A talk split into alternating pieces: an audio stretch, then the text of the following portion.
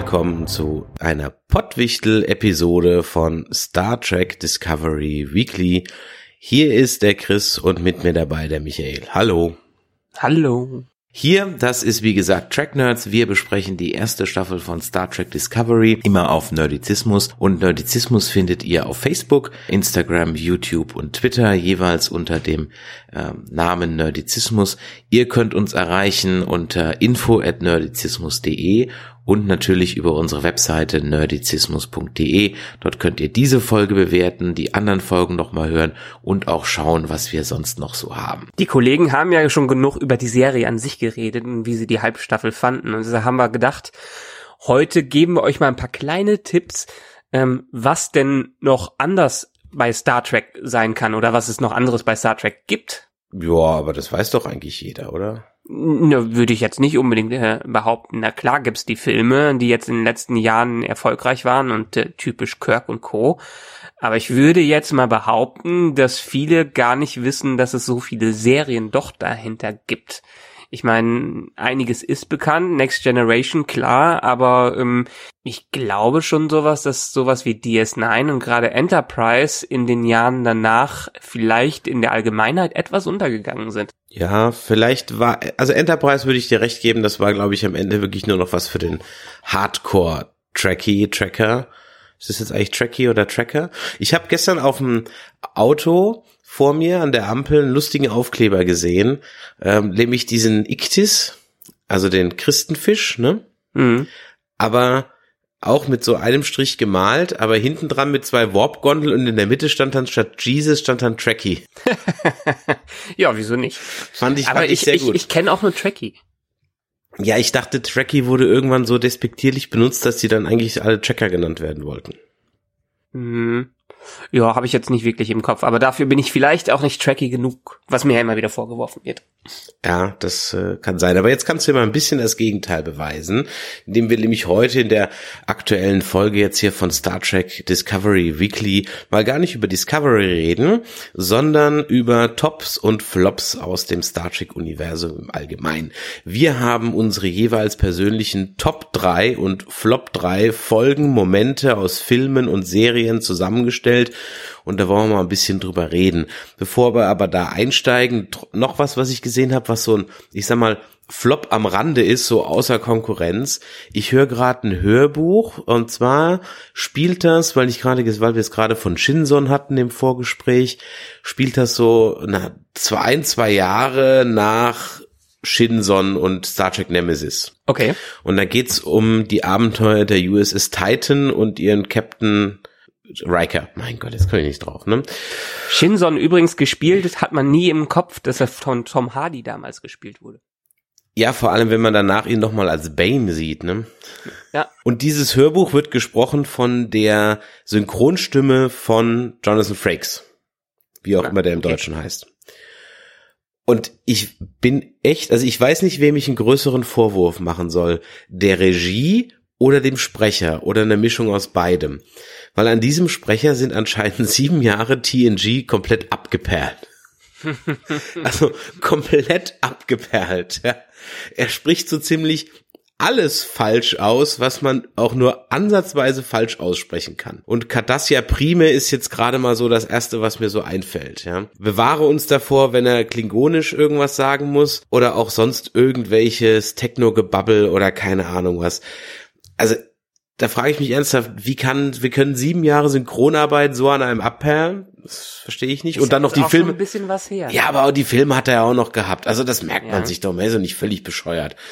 Und auf der anderen Seite, was sitzt denn da bitte schön für eine Tonregie am anderen Ende, die ein Star Trek Hörbuch machen und überhaupt keine Ahnung haben, wie irgendwas ausgesprochen wird? Nur wollte ich nur mal so ganz am Rande sagen. Weißt du, was mich das erinnert an das Hörbuch zur Bud Spencer ähm, äh, Biografie? Das wird von Oliver Koritke eingesprochen und der Typ kann kein Italienisch. Was super sinnvoll ist, ja, wenn du eine Bud Spencer Biografie vorliest. Aber das äh, nur am Rande. Ja, das hat auch so ein bisschen der Synchronsprecher von Harrison Ford, habe ich ma- manchmal das Gefühl. Der spricht ja auch viele Hörbücher ein und gerade die ganzen Dan Brown Sachen. Ja, richtig, ja. Ähm, aber da merkt man schon, dass der ein paar Jahre auf dem Buckel hat, der gute Mensch, weil so, so aktuelle Begriffe spricht er auch wie ein alter Mensch aus. Aha, es ist Fatzebog, ja? Ja, so ein bisschen, also man, man merkt daran, dass er vielleicht, ich weiß nicht, ob er viel Englisch in, seiner, in seinem Leben gesprochen hat, ich würde es mal behaupten, aber trotzdem gerade so Technologiebegriffe und im neuesten Dan Brown geht's halt um KI und viel Technologie und soziale Medien und so einen Scheiß und ähm, da hat man so ein bisschen das Gefühl, da liest jetzt gerade wirklich etwas ein Opa vor. Ja, aber dafür gibt's doch eine Regie. Also ohne Scheiß, dafür gibt's doch eine Regie. Die sitzt da und sagt, äh, sorry Wolfgang, aber das heißt nicht Fatzeburg, das heißt Facebook. Machst du es bitte nochmal? Danke. Also, okay, alles klar, sprich Nummer ein. Also Ja, aber trotzdem, ich meine, ich kenne das ja aus meiner Familie. Mein Vater, der hat jahrelang in der Textilindustrie gearbeitet, war regelmäßig in äh, Vietnam und allen möglichen anderen Ländern, wo er immer nur auf Englisch sich unterhalten konnte, vielleicht nicht mit Native Speakern, aber da die früher nie ein gutes Schulenglisch hatten und das nie so benutzen mussten wie wir heutzutage, ist das einfach ein verdeutschtes Englisch, was da gesprochen wird. Ja, das war bei meinem Vater genauso. Das Geilste war mal auf dem Golfplatz, da hatten wir so einen englischen Golfbruch. Und da waren wirklich also gestank, gestandene Vorstände und äh, alle möglichen beieinander. Und der Hendrik und ich, wir waren so zwölf, wir haben uns beömmelt vor Lachen, ja. Wie ja. diese ganzen Vorstandsvorsitzenden und Präsidenten und Geschäftsführer bei diesem Golftrainer. Is it right? Do I have to make it like this? Yes, ja. Ähm, ja. Aber, meine, dabei ist ja aber, meistens aber das ist ja noch nicht mal falsch. Ja, genau, nee, genau, nur die Aussprache. Aber hier reden wir ja von einem Schauspieler, also da kann ich doch ein bisschen was. Nee, ist egal. Ja. Wir wollen ja jetzt über unsere Top 3 und ähm, äh, Flop 3 im Star Trek-Universum reden. Also Michael, dann Ladies First, fang doch mal an. Okay, da ich ja persönlich ein Riesenfan von DS9 bin und alle anderen Serien, okay, Voyager habe ich glaube ich zweimal nach äh, durchgeguckt, ist aber ewig her. TNG gucke ich jetzt seit langem zum ersten Mal wirklich richtig durch, also bis auf die ganzen Folgen, die ich in Endlosschleife im Fernsehen gesehen habe, habe ich es nie in einem Stück durchgeschaut. Äh, und Enterprise ist ja auch schon wieder ein paar Jahr, Jährchen her, aber DS9 ist bei mir im, am meisten im Hinterkopf und deshalb sind meine Lieblingsepisoden auch aus äh, DS9. Ähm, eine der Episoden, wo man, die man immer wieder gucken kann und wo man auch irgendwen reinschmeißen kann, der nichts mit DS9 zu tun hat. Das habe ich nämlich mit meiner Frau mal gemacht, dass ich einfach mit ihr diese Folge geguckt, geguckt habe. Das ist die immer Ärger mit den Tribbles. Das ist mehr, das ist eine, äh, ich glaube, das war sogar eine Jubiläums. Das ist eine Folge, ich glaube, zum 30-Jährigen von Star Trek. Ja, irgendwie so. Und äh, da haben sie nämlich was ganz Cleveres gemacht. Ähm, da reist die DS9-Crew nämlich zurück in die Vergangenheit durch einen Unfall. Ähm, und Soweit so nicht clever. Was? Soweit so nein, nein, nicht clever. Nicht clever so. Aber letztendlich, was da dann clever gemacht wurde, ist die Technik, weil ähm, sie werden im Prinzip in eine alte Star Trek Episode äh, reingesetzt. Per Greenscreen, was damals noch nicht selbstverständlich war, ähm, interagieren sie halb sogar mit den Original-Schauspielern aus der alten Folge. Ich weiß nicht mehr, wie die alte Folge heißt, das weißt du bestimmt direkt, welche das ist. Ähm, ja, die heißt ähm, Immer Ärger mit Tribbles. Immer Ärger mit Auf Deutsch. Nee, aber im Echt? Ja. Ach so, dann heißt, okay, dann ist die, die jetzt die DS9 ist immer die Last mit den Tribbles. Genau. Das haben sie äh, vielleicht dann so ja. abgeändert. Ähm, naja, auf jeden Fall landen sie in der Vergangenheit und müssen irgendwie, ich bin mir jetzt nicht mehr nicht mehr ganz sicher, wie der Plot war. Auf jeden Fall werden sie immer wieder in Szenen reingesetzt, wo äh, auch wirklich die Hauptdarsteller der alten ähm, Enterprise, der alten Star Trek Serie zu sehen sind. Und es gibt ein paar großartige, sehr komödiantische Situationen, die einfach zeigt, wie gut äh, DS9 sein konnte. Allein das Thema, ähm, dass die Klingonen ja damals noch ganz, ganz anders aussahen in der ersten Serie, als wir sie heute gewohnt sind. Beziehungsweise in Discovery sehen sie ja noch ganz anders aus. Äh, wo Worf, glaube ich, diesen berühmten Satz sagt, darüber reden wir mit Außenseitern nicht, was da passiert. Darf ist. ich da das, ganz äh, kurz einhaken, weil jetzt kommt mir mhm. gerade ein Gedanke. Jetzt mhm. kommt mir gerade ein Gedanke. Wir hatten ja in unserem Cast ja auch gesagt, ähm, dass wir der Meinung sind, dass der Scheiße, der Ashley, wie heißt der? Ich kann mir die Kacknamen nicht merken. Tyler. Der Tyler, dass ja. eine Klingone ist, ne? Genau. So, und dir ist bestimmt auch aufgefallen, dass der Lorca Tribbles in seinem äh, Captain's Zimmer hat. Ja, was ziemlich unverantwortlich ist eigentlich. Eigentlich ziemlich unverantwortlich, habe ich mir nämlich auch gedacht. Wenn wir jetzt auf diese Folge, denn äh, wie geht die Folge aus? Also der ist der, jetzt nicht die DS9-Folge, sondern die TOS-Folge, wie geht sie aus? Ist ja im Grunde genommen, dass der Klingone, der sich als Mensch getarnt hat, enttarnt wird, weil die Tribble aggressiv auf Klingonen reagieren. Hm. Also ich würde die ja abfeiern, die Jungs von Discovery, wenn sie genau diesen Twist mit dem Tyler machen.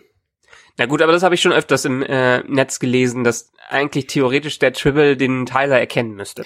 Verstehst du, das Tolle an der Sache ist, ich komme da drauf, ohne Reddit und Tumblr zu lesen. So. Mhm. Hä? Hatten wir da nicht damals auch drüber gesprochen? So? Keine Ahnung, glaub, vielleicht haben wir auch drüber gesprochen. Kann auch sein.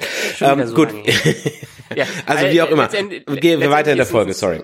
Genau, es ist ein Zeit, äh, Zeitreiseplot. Ich glaube, sie äh, versuchen, irgend, irgend, so ein, irgend so ein Typ äh, bringt die durch einen Drehkörper, einen dieser berühmten Drehkörper, ähm, die irgendwie die Götter äh, hinterlassen haben oder diese Außerirdischen, die sich wie Götter verhalten, äh, kommen die in die Vergangenheit und müssen jetzt den einen Typen daran hindern, eine Bombe ähm, auf der alten Enterprise explodieren zu lassen, damit die Zeitlinie äh, verändert wird. Also dieses typische, ähm, so ein typischer Zeitreise-Plot. Äh, Aber wie gesagt, das Clevere daran ist einfach, dass man hier die, zwei Episoden miteinander verbunden hat, was ich so noch in keiner Serie gesehen habe. Ähm, ich hab doch vielleicht ins in anderen Serien, wo es einen Zeitreiseplot gibt, haben sie es manchmal äh, manchmal gemacht, aber nicht in dieser Art und Weise. Und damit haben sie es ein unglaublich gutes Jubiläum, eine unglaublich tolle Folge gemacht, die wirklich jeder mal sehen kann ohne dass er die Hintergründe von äh, DS9 kennt und die einfach richtig, richtig lustig ist. Und das Wichtige ist, glaube ich, bei guten Episoden, dass die lustig sind. Und diese Folge schafft das. Wo du gerade gesagt hast, das ist vom Lorca unverantwortlich. Ich habe gerade parallel mal eben schnell die Folge ähm, nachgelesen, die TOS-Folge, die übrigens dann hieß, kennen Sie Triples? Ähm, warum komme ich auf immer Ärger mit Triples? Weil ähm, der englische Titel Trouble with Triples heißt. So, Troubles den hatte ich im Kopf. Ja. Und da sagt nämlich, Stichwort Unverantwortlichkeit vom Lorca, ja, sagt nämlich, dass sich die Triples innerhalb von drei Tagen auf eine Menge von 1,7 Millionen Exemplaren vermehrt hätten. ja. Nur mal so, also es ist wirklich unverantwortlich. wahrscheinlich dann zwei dafür. Wahrscheinlich, ja wahrscheinlich, aber man braucht äh, auf der anderen Seite, wenn die sich verhalten wie Gremlins, wie Mogwais, brauchst du auch nur einen für. Er darf dann nur nicht nass werden. Mhm. Ja. Okay, das war jetzt meine eine von meinen Top 3, dann mhm. mach du doch mal weiter. Dann mach ich mal weiter. Also meine absolute Top, also obwohl ja Deep Space Nine eigentlich meine absolute Top Star Trek Serie ist, habe ich interessanterweise keine DS9-Folge drin. Ich glaube, das liegt daran, weil ich DS9 grundsätzlich geil finde, weil es zum ersten Mal so ein Story-Arc hatte und ich das ganze Setting einfach gut finde und die Characters gut finde und deswegen irgendwie gar nicht so eine Folge habe, die jetzt so da heraussticht. Kann ich dir total nachvollziehen, weil mein Problem war auch, äh, bevor ich mir diese Episode hier, hier meine Epi Lieblingsepisoden überlegt habe, ähm, dass ich die meisten Serien doch immer binge-watche. Und das Problem beim Binge-Watchen ist, dass meistens die einzelnen Episoden dann doch im Gedächtnis ähm, untergehen und man sich an die einzelnen so gar nicht groß erinnern äh, kann. Jedenfalls habe ich dann am Ende das Problem. Ja, außer sie waren halt besonders schlecht. Jetzt kommen wir ja. mal zu einer besonders guten Folge, also meine absolute TNG-Lieblingsfolge, sogar noch vor Best of Both Worlds, ähm, ist heute, gestern, morgen. Mhm. Die, Finale. Die, das Finale der siebten Staffel, das äh, inhaltlich, technisch, also wirklich ganz sensationell einen Bogen spannt von der allerersten Folge, die ja dann sieben, acht Jahre schon alt war, bis hin äh, eben zur letzten Folge und wo wirklich alle noch mal reinkommen. Also sogar ähm, Tascha Ja kommt noch mal rein und alle kriegen ja, so noch sagen, mal den äh, alten Star Trek Look. Next Generation, das hast du noch nicht dabei gesagt. Äh, achso, ja, also von, von, von Next, Next Generation. Ähm, kurz Story, worum es geht. Picard wacht also in der praktisch am in der Jetztzeit, also in seiner Jetztzeit auf und ist vorher in die, nee, in die Vergangenheit gereist und war wieder am Tag, als er auf der Enterprise als Captain angemustert hat. Und äh, dann springt er in die Zukunft, wo ein alter Mann ist und permanent sieht er also irgendwelche äh, verlumpten Gestalten, die ihn auslachen und die sind dann die ähm, Besucher oder die das Publikum aus der Gerichtsverhandlung der aller, allerersten TNG-Folge, wo nämlich Q die Menschheit hier auf die Anklagebank setzt. Und, genau, das äh, Q-Kontinuum. Genau, und Picard muss halt dann auf drei Zeitebenen parallel in ein System fliegen, um dort eine Anomalie zu bekämpfen, die dieses Zeitparadoxon wahrscheinlich hervorgerufen hat. Wie auch immer, sensationelle Folge, A, weil es auch wirklich richtig gut gemacht ist, auch weil sie die alten Charakter nochmal reingebracht haben, die auch wirklich vom Outfit und von der Schminke her wirklich, also ich glaube, man muss schon die erste und die letzte Folge mal nebeneinander gucken, um die Unterschiede zu merken. Also rein vom mhm. vom ähm, vom Gedächtnis her sieht die Tascha nicht großartig älter aus und der Worf hat wieder die beschissene Frisur für den Anfang und so weiter. Also wirklich richtig gut. Auch diese dieser äh, Blick in die Zukunft, der zwar nicht kennen ist, ja, also zumindest hat sich bisher keiner dran gehalten, dass also Beverly und Picard mal verheiratet waren, dann wieder geschieden sind und um, äh, äh, der Riker äh, ein verbitterter alter Admiral ist, weil die Diana gestorben ist und äh, der ähm, Worf jetzt ein versoffener Gouverneur in irgendeiner hinterletzten Provinz ist. Also richtig, richtig, richtig gut fortgesetzt, gute Ideen reingebracht und das Ende, äh, ich meine, das ist so alt, das Ende kann man jetzt ja verraten, also natürlich schaffen sie es und die Enterprise saves the day. Picard ist wieder in seiner Zeitlinie und auch Q spricht die Menschheit zumindest mal auf Bewährung frei, so ungefähr. Und äh, das Ende einfach, wo sich dann Picard zum allerersten Mal zur Pokerrunde setzt mhm. und dann so in die Runde guckt und sagt, das hätte ich schon viel länger machen sollen. Und dann diese Kamera nach oben rausfährt, aus dem Schiff raus, die Star Trek Fanfare, sensationell. Ein vielleicht jetzt nicht die beste TNG-Folge, aber für mich macht es die beste Folge aus, weil es für mich eine der besten Serienabschlüsse ever ist, die ich kenne. Das stimmt. Ähm, es ist echt schwer, eine Serie ordentlich abzuschließen. Ein gutes Finale kriegen selten hin. Entweder enttäuscht es auf ganzer Linie, Linie oder es ist so lala. Und das ist in der Tat eine der Serien, die einen der besseren Finale hat. Und das hätte dann auch keine Filme mehr gebraucht. Also das war einfach so, jo, das ist jetzt zu Ende. Feierabend. Ja. DS9, das Ende war ja unbefriedigend, nicht komplett schlecht, aber auch jetzt nicht so wirklich ein Knaller. Es war halt ein logischer Abschluss für DS9. Genau, ja. Wobei die Nummer mit Cisco dann, ja. Es gibt ja, es gibt ja noch die Bücher, die noch weitergehen. Hast ähm, du da mal eins von gelesen? Sind, wo der, wo der wiederkommt. Ah, okay.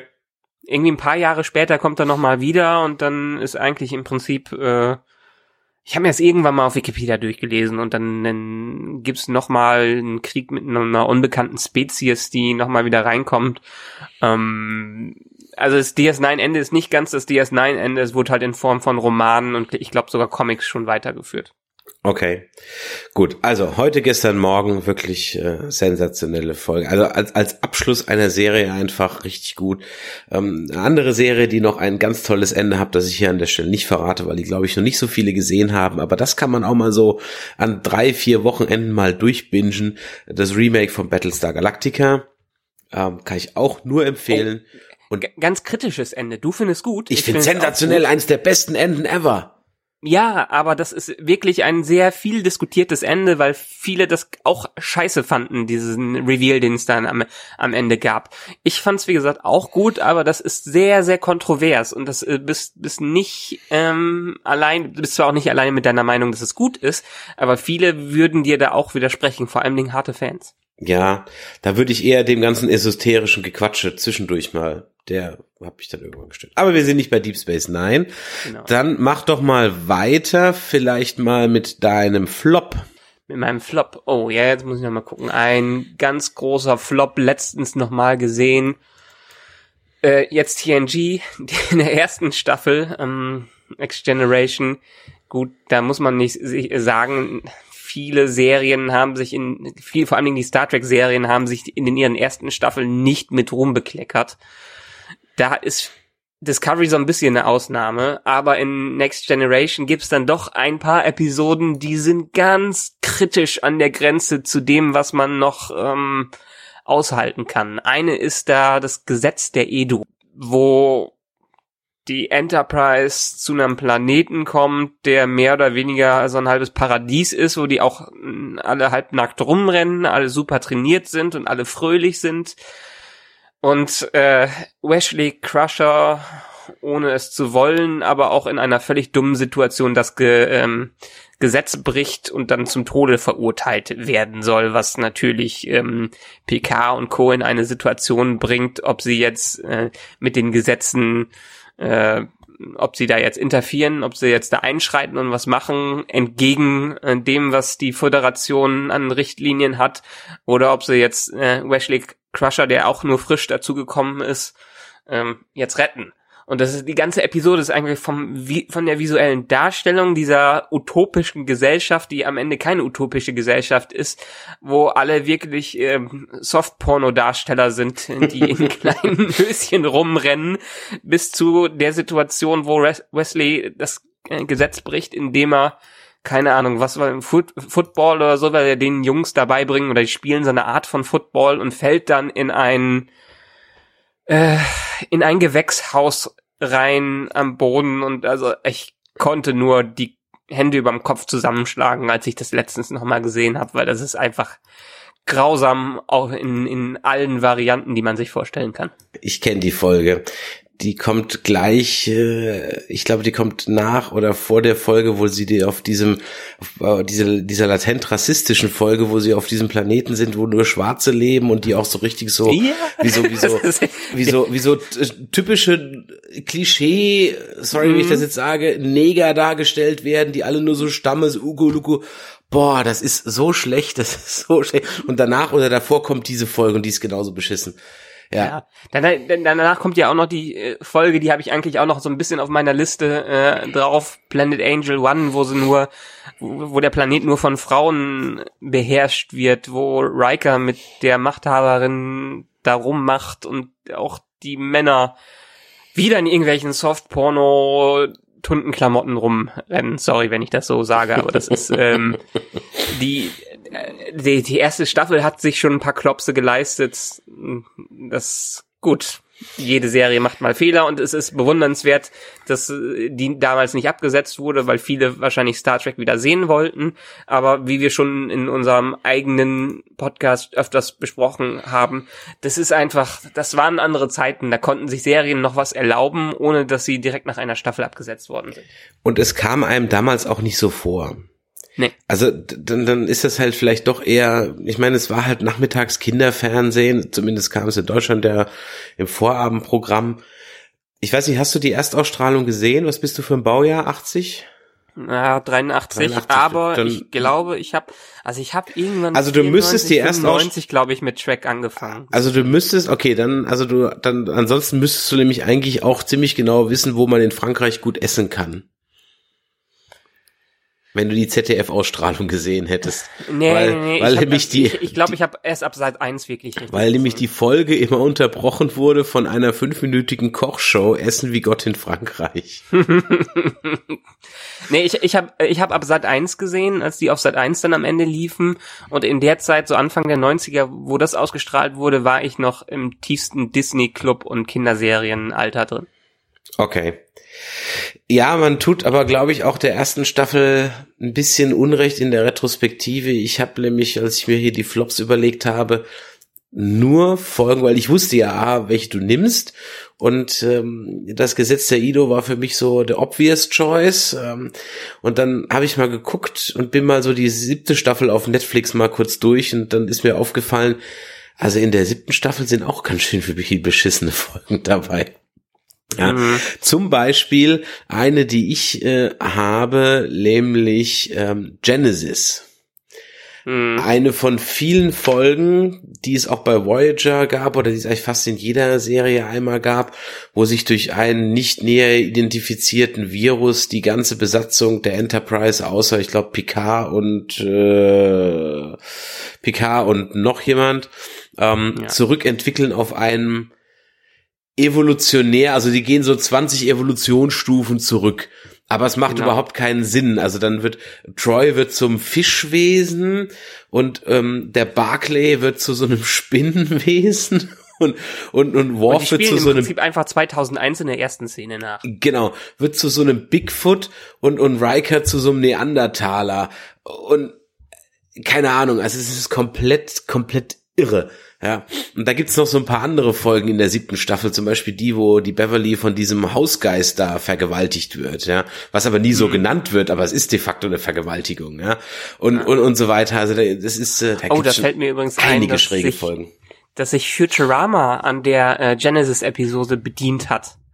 Es, es fällt mir jetzt die, äh, die Verbindung erst auf, weil im Futurama gibt es eine Folge, wo die auch in so einen Jungenbrunnen reinspringen und dann quasi teilweise zurück in, in ihrer Evolution äh, zurück, stimmt, äh, stimmt, ich erinnere mich. Ja, ja. Ähm, aber das ist eine durchaus bessere Episode als die Star Trek Episode. Ja, also da gibt's wirklich in der siebten Staffel, also das ist so der absolute Tiefpunkt und die mehr oder weniger gleiche Geschichte gibt's auch nochmal bei Voyager wo dann irgendwie Paris und, boah, ich weiß nicht, Chakotay oder so, keine Ahnung, die werden dann auch zu so irgendwelchen Amphibien, Amöben, keine Ahnung, und die sind dann sogar schon so weit, dass die Crew sie dann auf ihren Heimat, also auf diesen amphibischen Dschungelplaneten entlässt und nur irgendwie der Nilix sammelt die dann wieder ein und der Doktor hat dann doch wieder ein Heilmittel. Das Geile ist ja, dass man ja dann sowas immer durch Transporter instantmäßig heilen kann. Ja. Mhm. Das, äh, Haben es eigentlich, also es ist ja schon öf öfters vorgekommen, dass sie versucht, äh, dass sie drüber geredet haben, dass sie irgendwelche Krankheiten oder irgendwelche Missbildungen durch Transporterfilter äh, rausbringen, äh, rausholen. Ich kann mich jetzt an keine Episode erinnern, wo sie es dann am Ende wirklich gemacht haben, wo die Lösung wirklich funktioniert hat, dass sie durch einen Transporter, ähm, durch einen Transport irgendwas, irgendwas geheilt haben.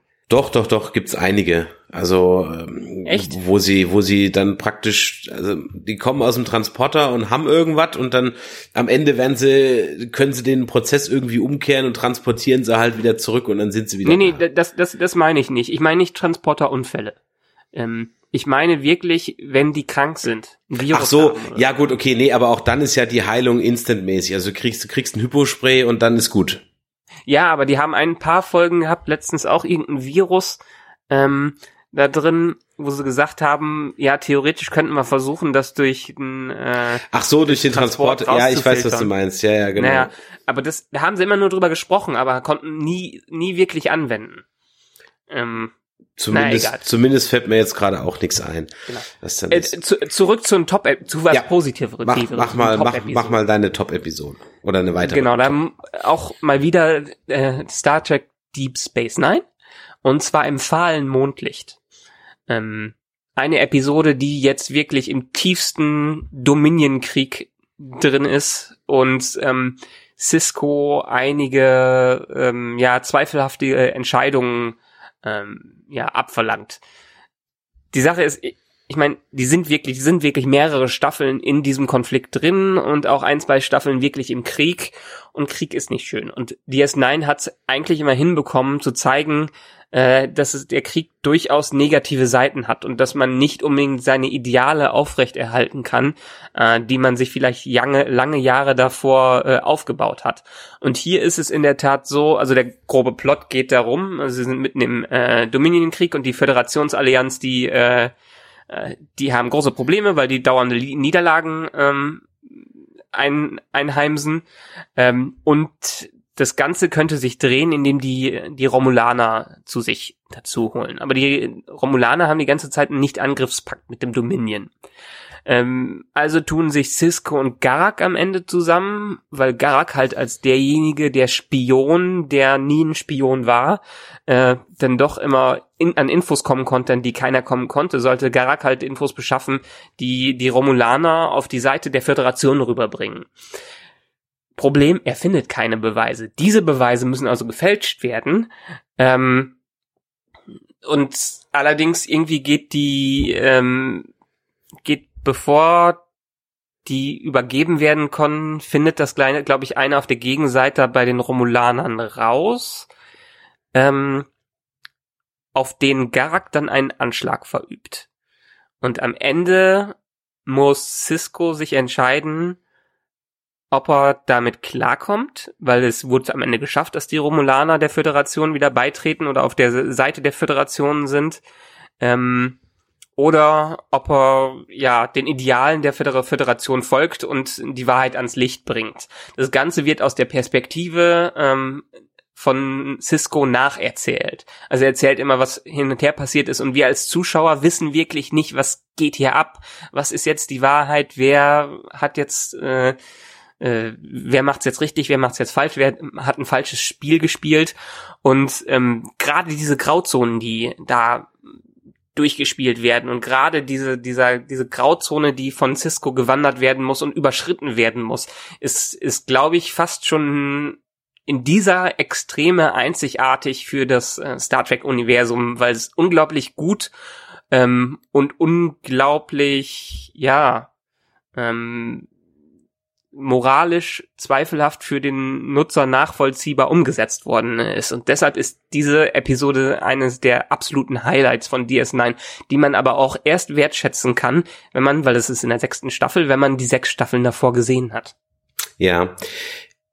Ist es nicht so, dass er am Ende sogar damit durchkommt? Die kommen damit durch. Genau, sie kommen damit durch. Und das macht die Sache nämlich so, so interessant, weil ein Picard zum Beispiel hätte sich halt im letzten Moment doch noch fürs Rechtschaffende erwiesen oder so, ja. Oder ja. spätestens, wenn die Romulaner, wenn er gemerkt hätte, die Romulaner äh, fallen drauf rein und zetteln jetzt, weiß der Teufel was an, hätte er gesagt, halt, Moment, äh, Tomalak, bla bla bla, das ist nicht so, sondern so und so und so, ja. ja. Von daher ist das ganz, hast du vollkommen recht, eine wirklich ganz, ganz starke Folge, wo du auch merkst, dass der Charakter Cisco auch wirklich mit sich ringt, wo ganz viele um ihn herum ja sagen, ja, scheiß doch drauf, ist Krieg. Ja.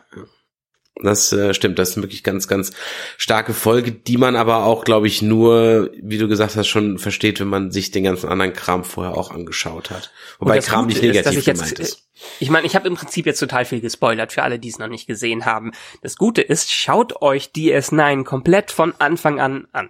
Die kann man wunderbar binge-watchen, gibt's bei Netflix, kann man in eins durchziehen. Und wenn ihr an diesem Punkt angekommen seid, dann habt ihr sowieso dieses Gespräch, diesen Podcast schon wieder vergessen und werdet die nochmal äh, äh, wertschätzen können, die Folge. Ja, auf jeden Fall. So, was habe ich denn noch als Top? Ein Top Star Trek Moment, den ich also wirklich egal wann ich es gucke, egal wo ich es gucke, äh, egal zu welcher Zeit und egal wie oft ich es gucke, ist Star Trek 2 äh, Spocks Tod ist für mich immer noch einer der besten Filmtode und anschließende Beerdigungszeremonie ever. Also wirklich ever die funktioniert auf so vielen Ebenen richtig, richtig gut und sie war so prägend für das ganze Franchise, weil das ja im Grunde genommen der Spruch, der dann sagt, das Wohl vieler ähm, äh, überwiegt das Wohl weniger und so weiter.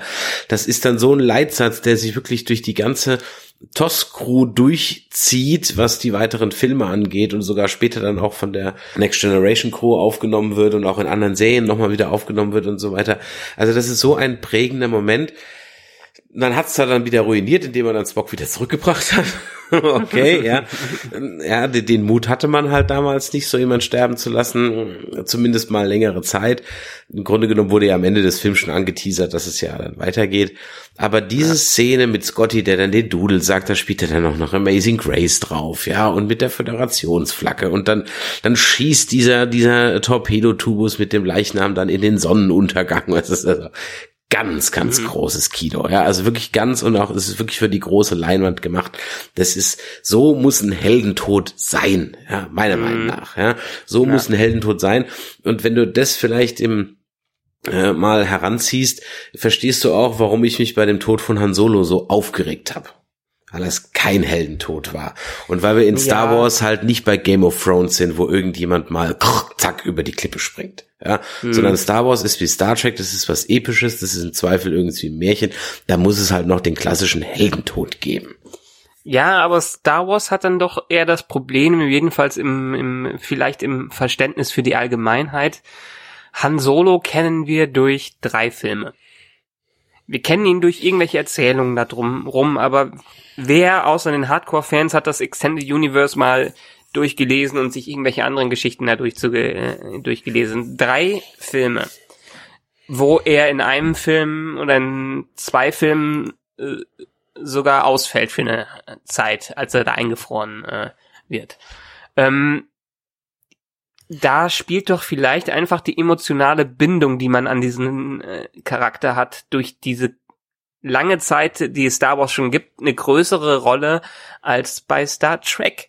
Weil bei Star Trek hatte man zu dem Zeitpunkt schon, wie viele Folgen waren das? 50 Folgen oder sowas? Ähm, 80 damit Zeit, Film, 79 Folgen plus ja. zwei Filme, ja hatte man viel mehr Gelegenheit, äh, wirklich sich eine Emotion, eine, auch eine normale emotionale Bildung, Bindung zu dem Charakter aufzubauen. Und ich finde, das hatte ich persönlich nie bei Han Solo und deshalb hat es mich auch nicht so dramatisch gestört, wie der jetzt gestorben ist. Ich fand jetzt den Tod okay, aber Han Solo war jetzt auch nie mein Vorbild oder das Ideal, nach dem ich gestrebt habe, weil ja, vielleicht ich in dem Zeitalter ganz in dem in der Zeit ganz andere Interessen hatte als damals Star Wars. Ja, das hat jetzt gar nichts damit zu tun. Es geht mir einfach mehr um den Faktum des Heldentods. Also das für mich der klassische Heldentod. Also mhm. er opfert sich für die Crew und wie das Ganze inszeniert ist. Also Gänsehaut jedes Mal, wenn ich es gucke und ich habe es bestimmt schon hundertmal geguckt. Also ganz, ganz großer Moment. Ich mach mal noch weit. eine größere Schande, dass sie ihn in Into Darkness nochmal versucht haben nachzuholen. Ja, und das war wirklich übel. Das war, ja, also ich hätte, hätte ich mir in seinem Alter auch an seiner Stelle auch nicht angetan, aber gut. Okay. Auch ich meine, ich mein, Leonard, Leonard Nimoy hat ein Buch geschrieben, ich bin nicht Spock, um drei Jahre später ein Buch zu schreiben, ich bin Spock. Ja, also, ähm, gut, äh, ist halt ein ambivalent. Ist halt schwierig, wenn du als, als Schauspieler für die breite Masse auf diese Rolle festgelegt bist. Ja. Der hat ja noch ganz, ganz viele andere gemacht. Ich empfehle an der Stelle auf Netflix oder Amazon Prime, ich weiß gerade nicht genau, die Doku zu gucken For the Love of Spock.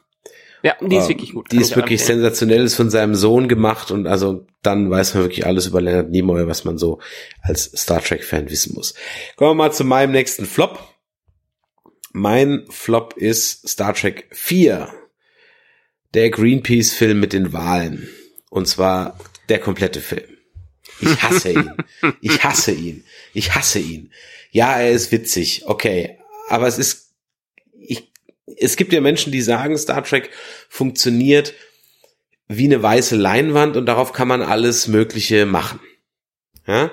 Du nimmst mhm. dieses Universum und dann machst du halt mal eine, eine Rom-Com, also eine romantische Komödie oder ein Horrorfilm oder eine Musical-Folge oder keine Ahnung oh, was. Pam, pam, ja? pam. Eine Rom-Com. DS9. genau. Wow.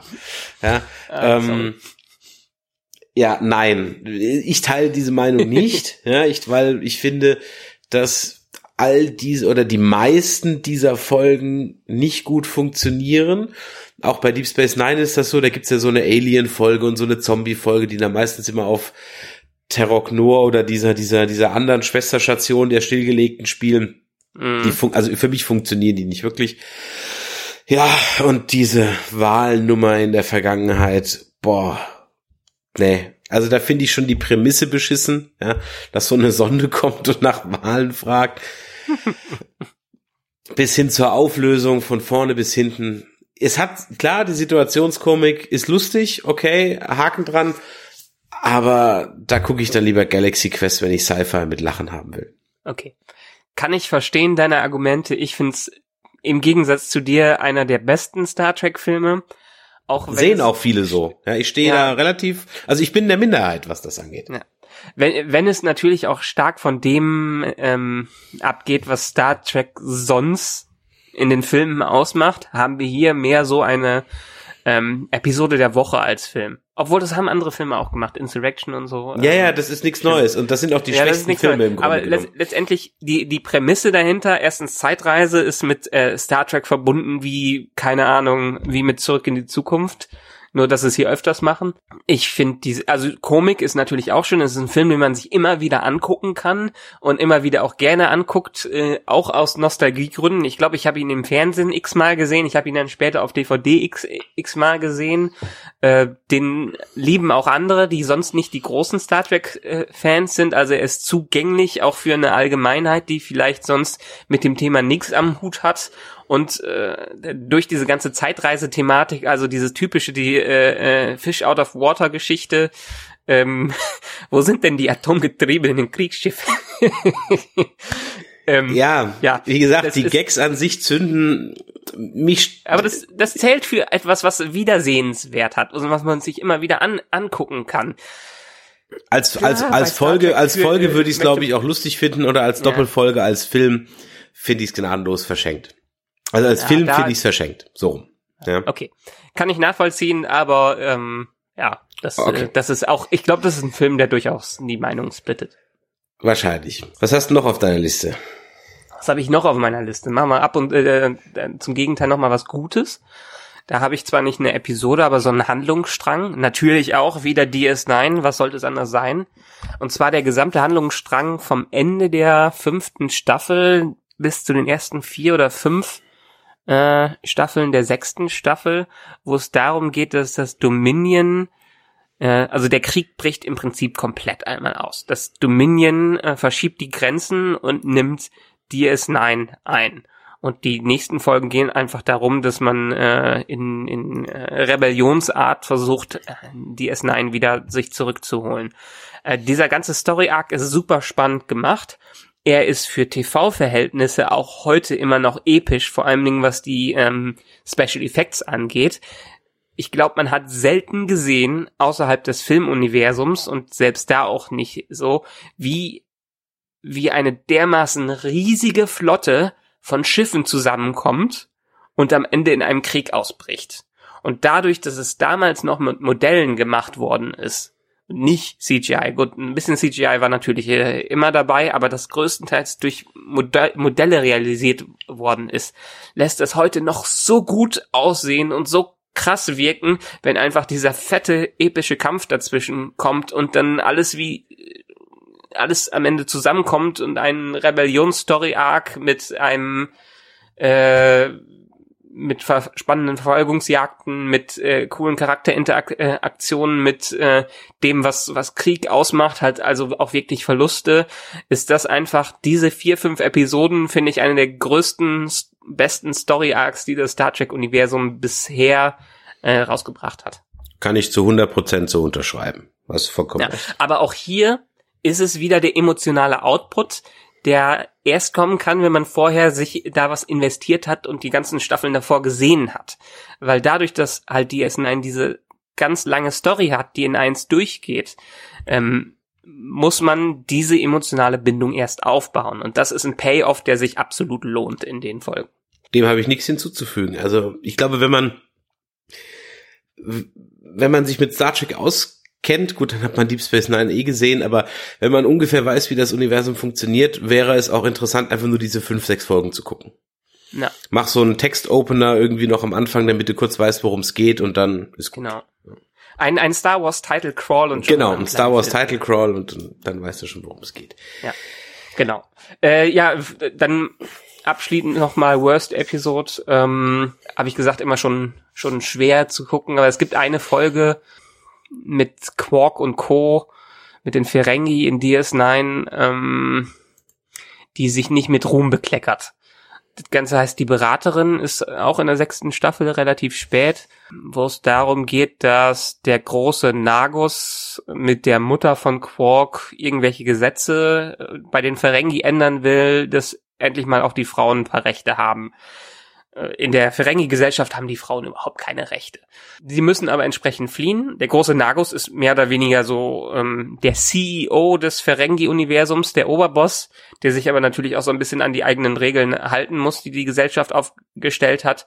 Und am Anfang fliegt halt der Nagus und die Mutter von Quark zu DS9, weil sie vertrieben worden sind, weil sie versucht haben, ein bisschen die Gesellschaft da zu ändern, dass Frauen halt auch was tun können am Ende kommt es dazu, dass die irgendwie vor ein paar Vertretern der Ferengi beweisen sollen, dass Frauen auch clever sein können und auch Klamotten tragen können.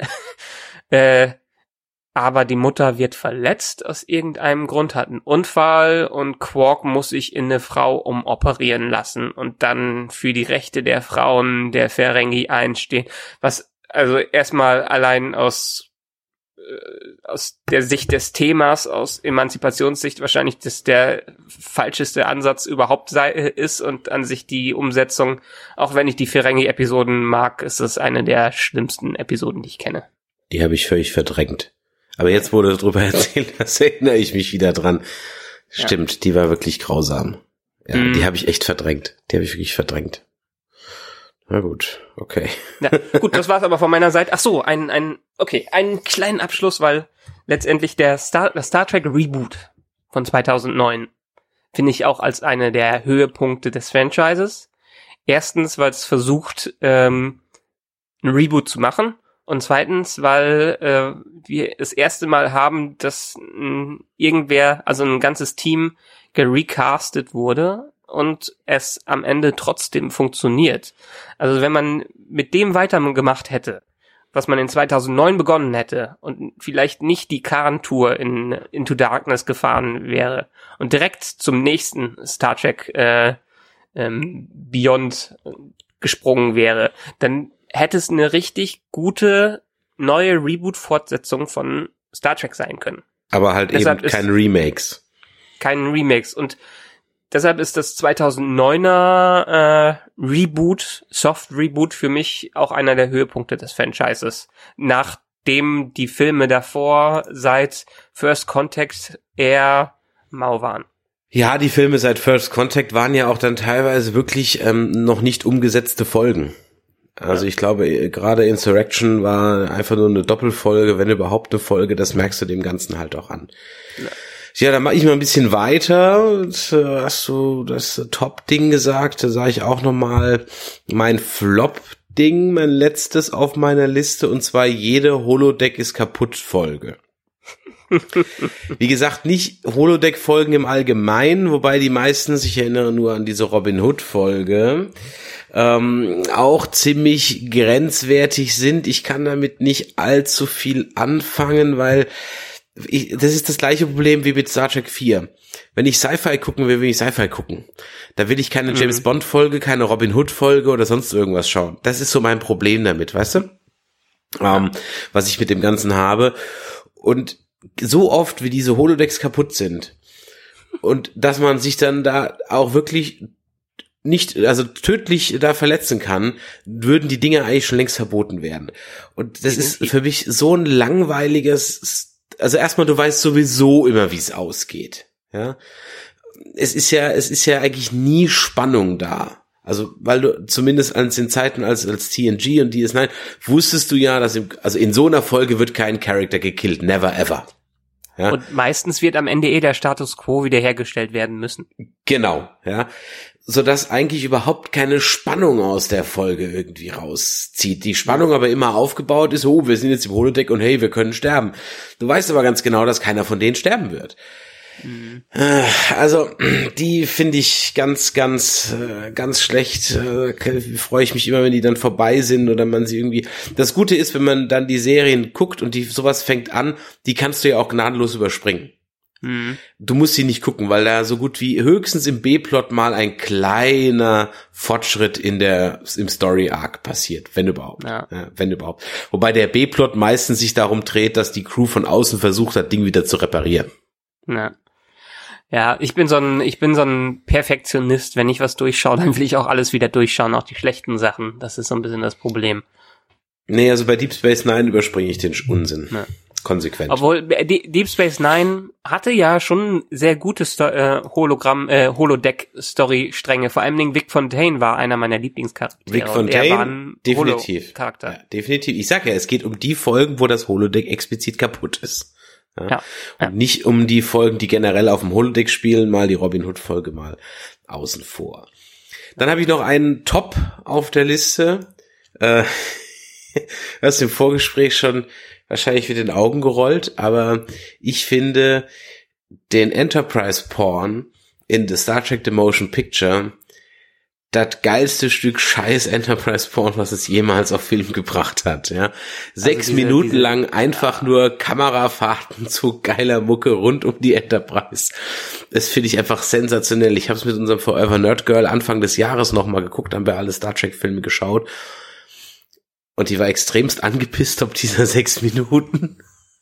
Und ich ja, fand es einfach nur richtig langweilig. Nur Nein, es ist total konnte, geil. muss man es doch nicht machen. Ja. Doch. es ist, also wie gesagt, es liegt vielleicht auch daran, dass ich halt, also ich habe diese Szene auch erst zu schätzen gelernt, als ich sie zum ersten Mal im Kino gesehen habe. Vielleicht ja, liegt es auch Das ist dann daran. wieder die Erinnerung, die bei dir mitspielt. Aber ähm, Oder das ist ähm, doch gar nicht so lange her. Ja, aber trotzdem, diese äh, auf im Kinobildschirm funktioniert, aber im Kino funktioniert vieles besser. Wenn man sich später irgendwelche Filme, die man im Kino geil fand, dann normal anschaut, denkt, hm, hm, hm, ja, auf dem kleinen Bildschirm ist okay. Ich wünschte, ich hätte einen Kinosaal. Ich meine, sonst kann man über den Motion Picture eher sagen, was man will. Ich finde den gar nicht so schlecht, der ist halt viel zu lang. Ja, Ist halt auch wieder eine Folge als Film gemacht. Packt das Ganze in 45 Minuten, ist das eine knackige Geschichte. Jetzt keine innovative, also beziehungsweise damals war sie neu. Heute ist diese, diese ähm, Sonde auf Abwägen Nummer kam, glaube ich, auch in jeder Serie einmal vor. Ja. Ziemlich genau. Aber dieser, dieser Enterprise Porn, also ohne Scheiß, das, das vermisse ich in den Abrams-Dingern. Da kommt das immer nur so ganz kurz, so, so 20 Sekunden oder so. Und denke ich mir so, boah, gib doch mal Gas, mach doch mal, ja. So ein aber das ist Schiff. halt dieses, dieses typische Gesetz von Filmschnitt heutzutage, dass keine Szene mehr als zwei Sekunden auf dem Bildschirm sein kann, weil sonst dem Zuschauer langweilig wird oder weil sonst die Produzenten denken, dass dem Zuschauer langweilig wird. Was auch gerechtfertigt ist bei manchen Produkten, die es, die einfach nicht gut sind. Aber wie zum Beispiel bei Serien, Breaking Bad. Breaking Bad hat die hat es perfektioniert, dass man lange Einstellungen hatte, die unglaublich spannend sein können ähm, und die auch nie lang, langweilig waren. Also ist das gleiche, was ich jetzt sage im, im, Gegenteil. Aber ähm, letztendlich, dass man es auch genauso machen kann, dass man lange Szenen hat, die gut sein können, die spannend sein können äh, und die die einen nicht dazu bewegen, äh, doch noch mal eben schnell auf die Toilette zu gehen, bis der Film richtig angefangen hat. Ja, diese Szene ist ja nicht spannend. Sie haben sich einfach nur dieses blöde 4-Meter-Modell hingestellt und mussten jetzt halt irgendwas mitmachen. Ja, genau, deshalb, das ist, äh, Ja, aber dazu die Musik von Jerry Goldsmith. Also ich finde, äh, also ich ist für mich, äh, also auf im Fernsehen, im Mäusekino wirkt es ganz okay, da rettet viel die Musik, aber Leute, schaut euch das mal im Kino an, wenn bei euch im, im Dorf mal eine Star Trek Nacht ist oder ihr vielleicht einen Beamer habt und dann piep, äh, dann projiziert das Bild mal auf die äh, Hauswand vom Nachbarn und dann zieht euch das mal rein. Das ist wirklich ganz, also wer, wer was mit Star Trek anfangen kann, danach kann man eigentlich nicht sagen, dass man nicht gerne mal auf diesem Schiff eine Runde um den Block drehen würde. Hm, Hast du noch was auf deiner Liste? habe ich noch irgendwas? Puh. Nö, haben wir nichts Ähm, mehr. Sind ja auch schon. Hast du noch was? Dir noch was ein? Ja, also ich habe nur eine vage Erinnerung an den Zweiteiler. Ich weiß ehrlich gesagt nicht mehr, was drin vorkam. Ich wusste nur noch, dass er einigermaßen gut ist. Der äh, Ein Jahr Hölle von äh, Voyager. Den habe ich in guter Erinnerung, obwohl ich nicht mehr genau was da äh, weiß, was da war. Ja, da war irgendwas und es war, glaube ich, ganz gut. Aber ich, sind ja, ist ja nicht irgendwie der Paris irgendwo eingesperrt und und äh, Ich weiß nur, dass die Voyager da ziemlich zerstört war zwischendurch. Und das war auf jeden Fall wieder mit Zeit. Ach nee, das war das war diese Geschichte. Ja, ich erinnere mich ja. Ja. Da könnte man jetzt können wir jetzt viel drüber reden. Aber das ist ja hier ein Star Trek Discovery Podcast. So, wenn euch das heute gefallen hat und auch wenn es euch nicht gefallen hat, dann ab damit in die Kommentare. Alles, was euch dazu einfällt. Wir freuen uns immer über euer Feedback, denn nur so können wir auch besser werden und so könnt ihr unserer Show helfen. Ganz besonders könnt ihr unserer Show helfen über Bewertungen bei iTunes zum Beispiel, wenn ihr uns darüber gehört habt. Und wir freuen uns immer auch, wenn ihr diese Podcast abonniert. Das geht ganz einfach. Ihr klickt auf den Abonnier-Button auf der Webseite bei nerdizismus.de oder wenn ihr iTunes habt, dann ist es sowieso ganz einfach, dann verpasst ihr auch noch keine Folge Nerdizismus beziehungsweise Track Nerds mehr. Wir hören uns mit den Track Nerds wieder in zwei Wochen. Wenn ihr uns vorher nochmal hören wollt, dann ist nächste Woche da schon wieder zu die Gelegenheit, denn da gehen wir mit der achten Staffel von The Walking Dead, nämlich mit unserer Senderei Dead Nerds Talking wieder auf Sendung. Und in diesem Sinne, danke für eure Zeit. Michael, dir vielen Dank, dass du wieder da warst und bis zwei Wochen. Ciao. Live long and prosper. Tschüss.